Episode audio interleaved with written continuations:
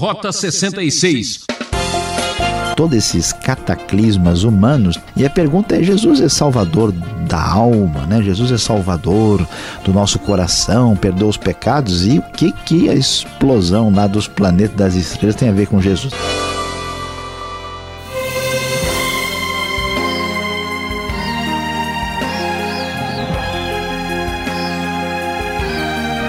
Alô, alô, ouvinte transmundial, chegando para agitar Rota 66, a trilha da esperança para quem quer acreditar. A série Evangelho de Lucas vai se aproximando do final. Hoje destaque aos capítulos 21 e 22, onde o professor Luiz Saião traz uma advertência para todos nós. Tema desta aula: a hora final. É bom começar a se preparar os dias estão passando rápido demais e você não pode adiar mais. Você não vai querer ficar para trás quando o Senhor Jesus voltar, não é mesmo?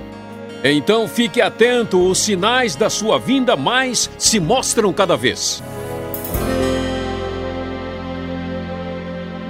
É, você já está percebendo que estamos chegando ao final do terceiro evangelho de Lucas que está falando com mais pormenores a respeito da vida e do ministério de Jesus Cristo, o Filho do Homem. Lucas, com a sua ênfase no aspecto humano de Cristo e com a sua ênfase voltada para os discriminados, para os rejeitados. E o capítulo 21 abre com esse enfoque falando a respeito da viúva que entregou as suas pequenas moedas de cobre e deu tudo o que tinha para a sua sobrevivência, mostrando mais uma vez que Deus age por meio de pessoas que muitas vezes são desprezadas pela própria sociedade. Mas este acontecimento apenas abre espaço para o que vem no decorrer do capítulo, que é a discussão sobre a hora final.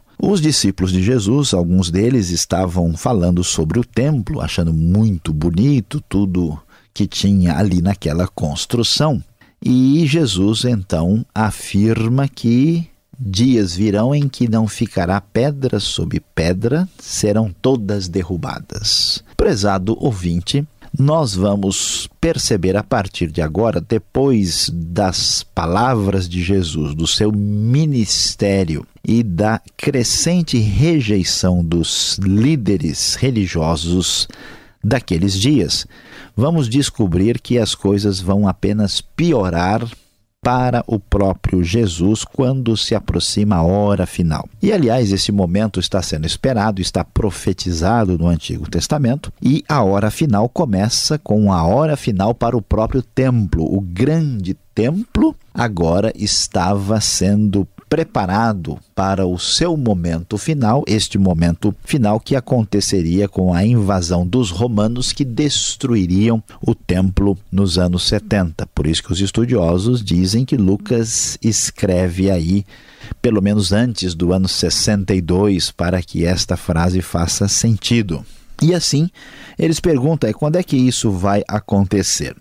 Jesus então responde: Cuidado para não serem enganados, porque muitos virão em meu nome dizendo: Sou eu, e o tempo está próximo. Não os sigam. Quando ouvirem falar de guerras e rebeliões, não tenham medo. É necessário que primeiro aconteçam estas coisas, mas o fim não virá imediatamente. E Jesus prossegue dizendo: Nação se levantará contra nação e reino contra reino.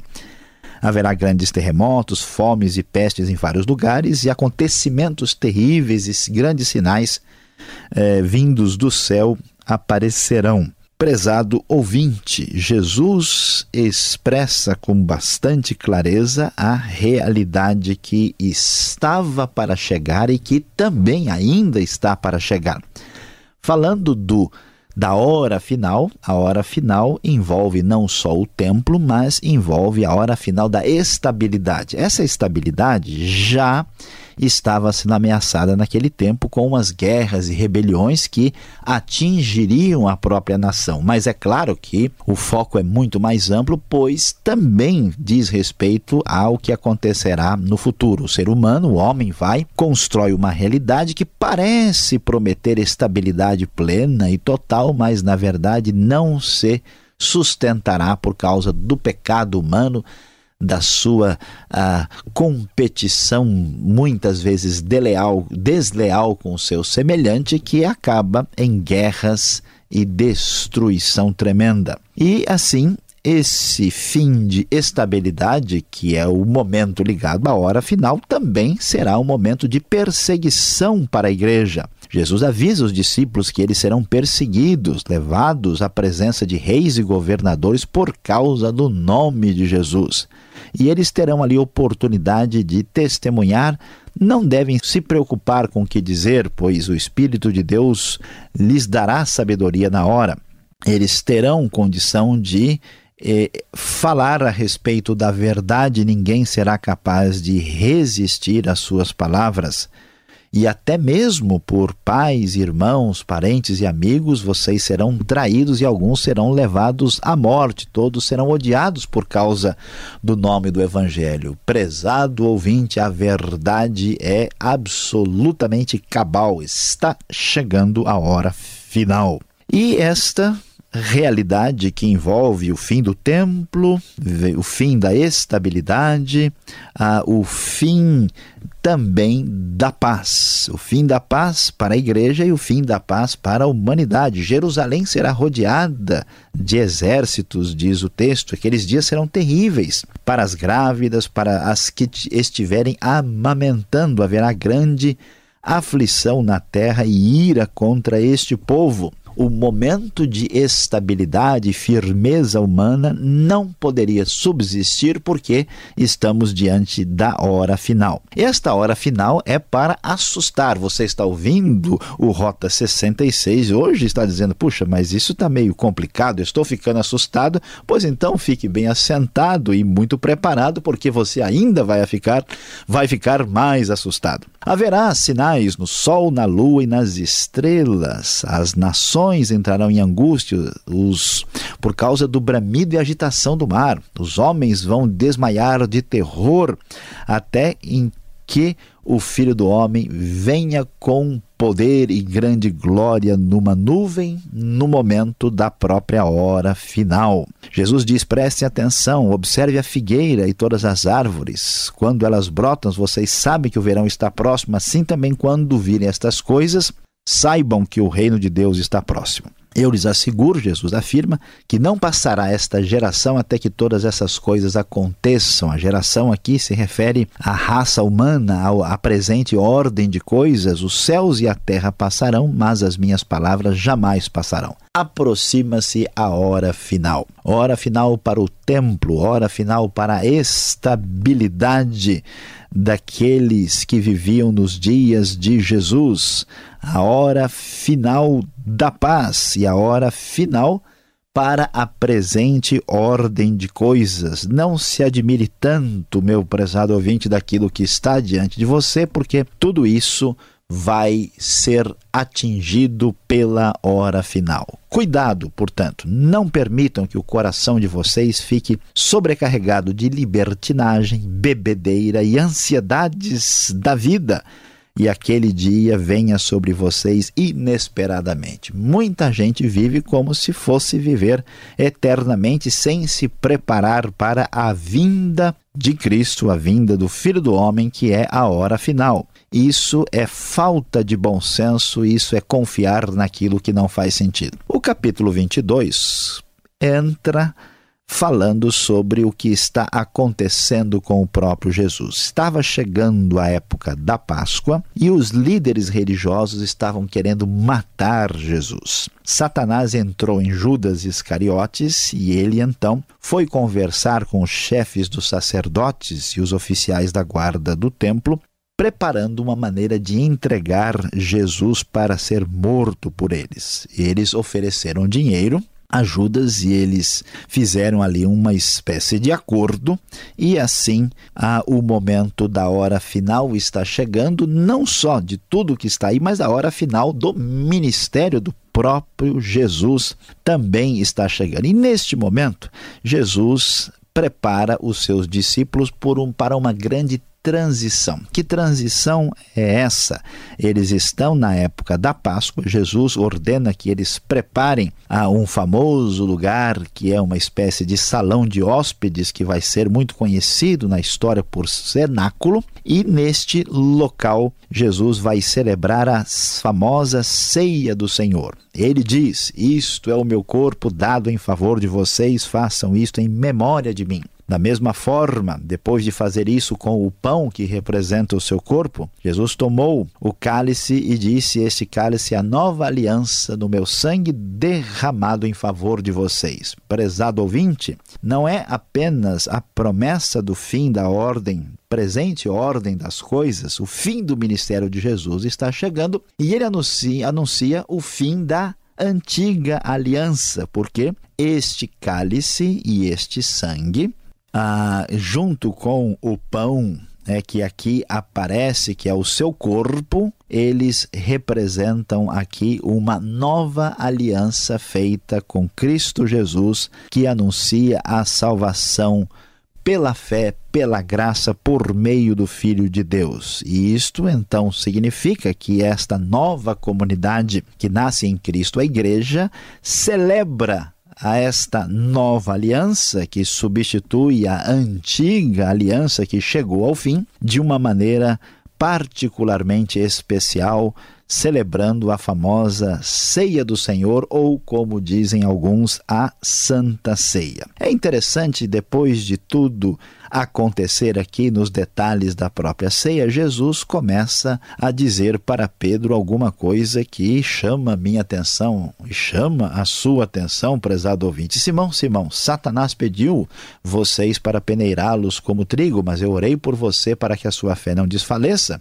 E quando você se converter, fortaleça os seus irmãos. Pedro responde: Eu estou pronto para ir contigo para a prisão e para a morte. Jesus então lhe diz: Ah, Pedro, antes que o galo cante hoje três vezes, você negará que me conhece. E surpreendentemente, né, Pedro mantém a sua esperança que depois vai certamente se frustrar de maneira completa. Jesus termina dizendo que ele mandou os seus discípulos para as suas viagens sem qualquer provisão, mas agora ele diz que eles devem ir devidamente, cada um com a sua provisão, para estarem preparados para o futuro. Meus prezados ouvintes, a hora final está chegando, mas especialmente está chegando a hora do final da suficiência humana. Os discípulos confiavam em si. Pedro arrogou a sua firmeza em cima da sua própria suficiência. A grande verdade é que, diante da hora final, precisamos admitir a nossa insuficiência, o final da nossa suficiência, para que recebamos de Deus a sua salvação e não sejamos surpreendidos neste momento cabal, o aproximar-se da hora final.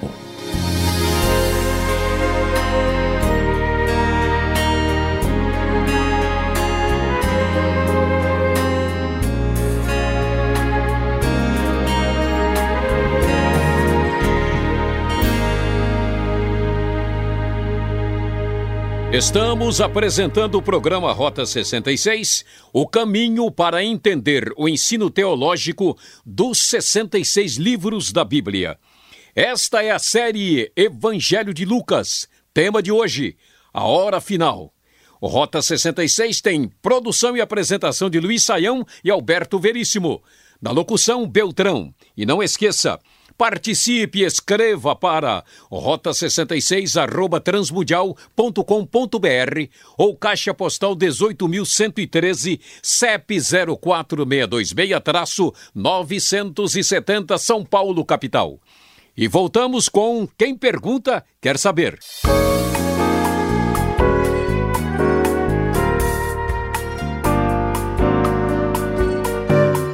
E vamos agora em frente com as perguntas. Lucas capítulos 21 e 22, professor Luiz Saião. É o fim de tudo mesmo, que coisa. Agora, o templo chama atenção. Por que haveria de ser destruído o templo?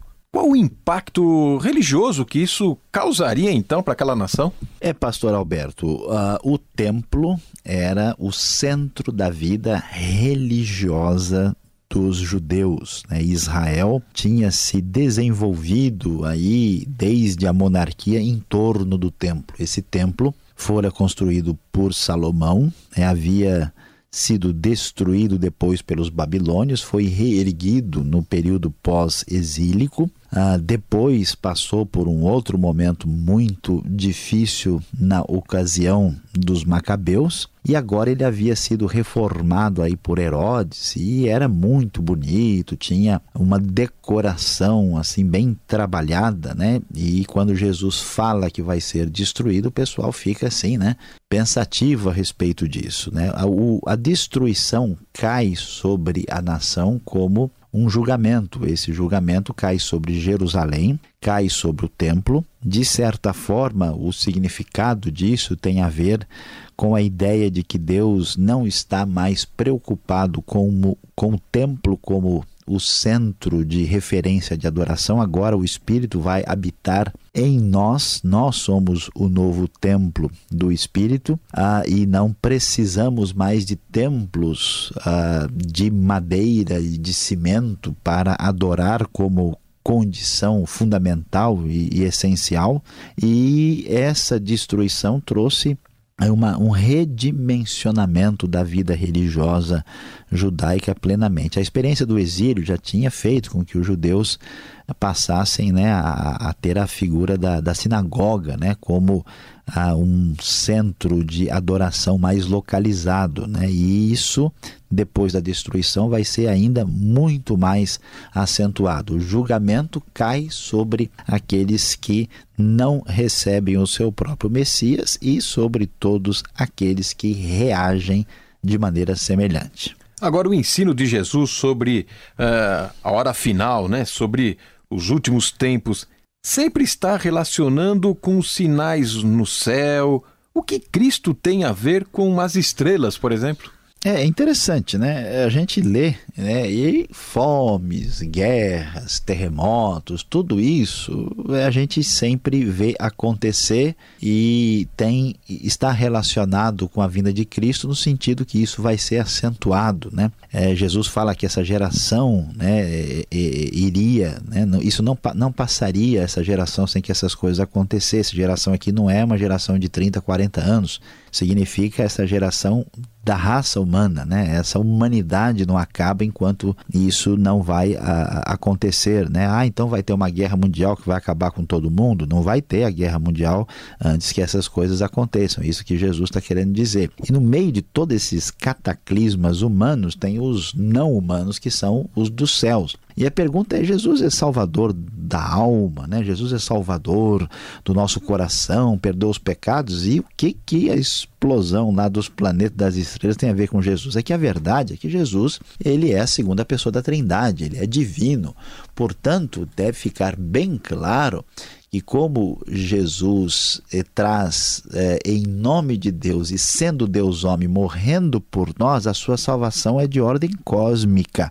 Portanto, isso envolve também os poderes dos céus que são abalados por causa da morte do Filho de Deus. Tem todo sentido quando entendemos a amplitude da pessoa de Cristo. Lucas 21, lá no verso 24, destaca tempos dos gentios. O que essa expressão significa e o que ela está fazendo aqui então? É, temos que entender essa expressão à luz do que a gente percebe no Velho Testamento, né? O que que acontece? Deus tem uma aliança com Israel. Não é que Deus abandonou o mundo, Deus continua agindo, né? Ele deixa seu testemunho em diversas culturas, ele continua sendo o sustentador e o provedor de todo o universo, mas na sua aliança específica, no seu contrato particular com Israel, Deus está construindo a história da salvação. E aí o que acontece? Nesse momento, os gentios não aparecem, a não ser aqueles que entram em Israel e reconhecem a ação divina lá. quando chega o momento em que a nação de Israel não enxerga o seu próprio Messias, a Bíblia diz que nesse momento abre-se espaço para a, a hora o, os tempos dos gentios. A gente vai ver isso muito claro lá em Atos. Paulo diz: ó, daqui em diante eu vou partir para os gentios. Os gentios então vão abrir o coração, aquilo que começou com Israel se espalha por todo o mundo e este evangelho vai ser pregado por toda parte, atingindo, né, como diz lá o grego, pantataetne, todas as nações.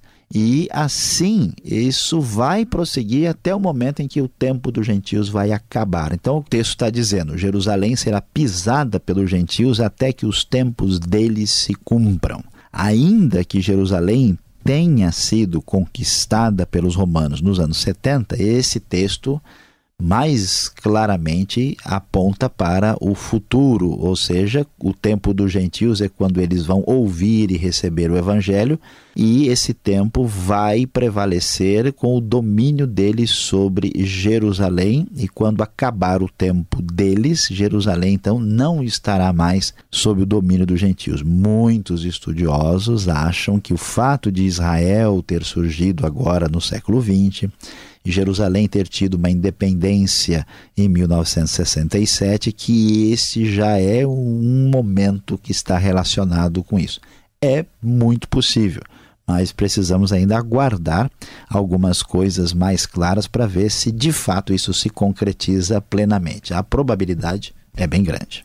Agora, se tem um tema, um assunto que assusta todo mundo, é quando fala-se Satanás na jogada. Olha só, será verdade então que Satanás entra nas pessoas? O início do capítulo 22 aqui de Lucas fala que isso aconteceu com Judas. E então? Pois é, pastor Alberto. Olha, muita gente de cultura humanista não gosta de ouvir isso, mas por incrível que pareça, a possessão demoníaca é uma realidade. É verdade que há pessoas possessas e dominadas por espíritos maus. Mas veja bem, isso não quer dizer que Satanás esteja entrando nas pessoas. Geralmente são pessoas é, que têm contatos e relação aí de possessão com demônios. Satanás entrou em Judas Iscariotes. Não quer dizer que qualquer pessoa que está aí a gente diga sai Satanás, porque na verdade é um espírito mau, um demônio que está na dominando a pessoa e não como em Judas, que foi a própria pessoa de Satanás. Agora eu queria fazer uma última pergunta sobre a ceia do Senhor.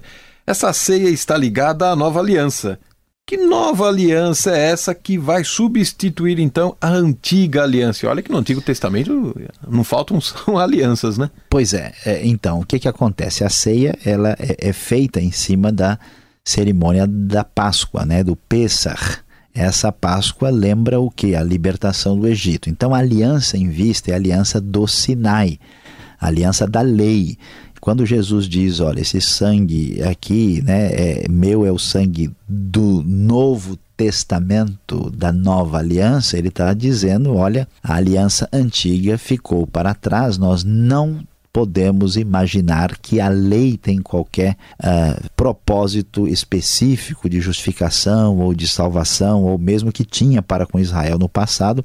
A nova aliança, agora em Cristo, substitui a aliança do Sinai. Não a aliança de Abraão, não a aliança com Davi, né? a aliança do Sinai é o foco que existe aqui e que está sendo apresentado na ceia do Senhor. Obrigado, Saião. Você continue ligado. Vem agora a conclusão do estudo para você.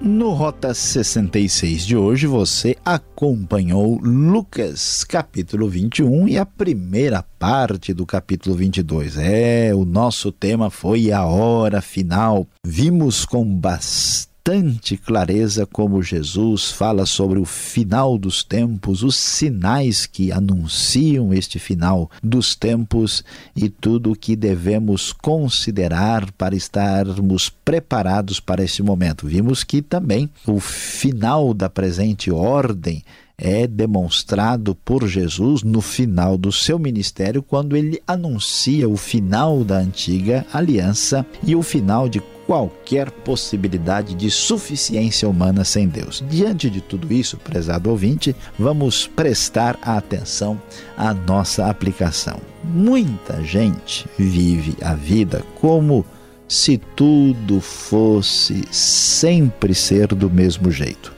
Tudo sempre igual. Meu prezado amigo, prepare-se para a vinda de Cristo. Prepare-se para a hora final. Ouvinte Transmundial acabou mais um programa Rota 66. Agora falta pouco para concluir mais essa série. Acompanhe nesta emissora e horário este estudo sensacional. Rota 66 é uma realização transmundial. E visite o site transmundial.com.br. Tudo de bom e até mais.